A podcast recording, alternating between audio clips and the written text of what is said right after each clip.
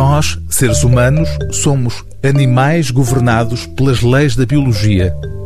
É esta a primeira frase deste livro intitulado A Natureza Humana.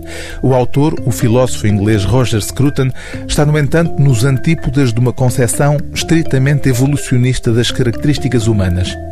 Nas quatro conferências reunidas neste livrinho breve, propõe-se refutar a ideia que tem vindo a fazer caminho de que as particularidades humanas podem explicar-se integralmente como mecanismos de sobrevivência e de adaptação resultantes da seleção natural. Roger Scruton defende a ideia de que o ser humano é muito mais do que apenas um animal racional. Entre as particularidades humanas que identifica como características impossíveis de explicar pela seleção natural, o autor elege, por exemplo, o riso. Nenhum outro animal ri, sublinha Scruton, que aproveita para satirizar aquilo que poderia ser uma explicação do riso à luz da seleção natural. Imagino os psicólogos evolutivos, escreve Roger Scruton, a oferecerem a seguinte descrição do riso.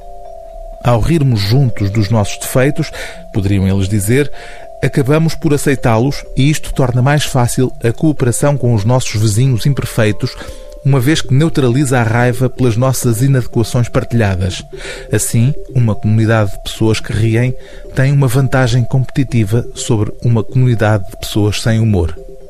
Evidentemente, Scruton considera esta ideia uma explicação absurda. A especificidade humana, argumenta o autor, um dos mais destacados filósofos conservadores do nosso tempo, não pode reduzir-se à biologia. Ignore-se a religião, ignore-se a filosofia, ignorem-se os objetivos mais elevados da arte e privar-se-á as pessoas comuns dos modos através dos quais podem representar o seu caráter distintivo.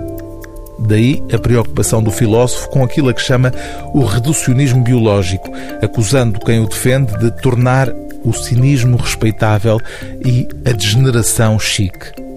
No fundo, garante Scruton, pode ser tão difícil entender a pessoa humana explorando o animal humano como é impossível descobrir a importância de uma sinfonia de Beethoven reconstituindo o processo da sua composição. O livro do dia TSF é A Natureza Humana, de Roger Scruton, tradução de Maria de Fátima Carmo, edição Gradiva.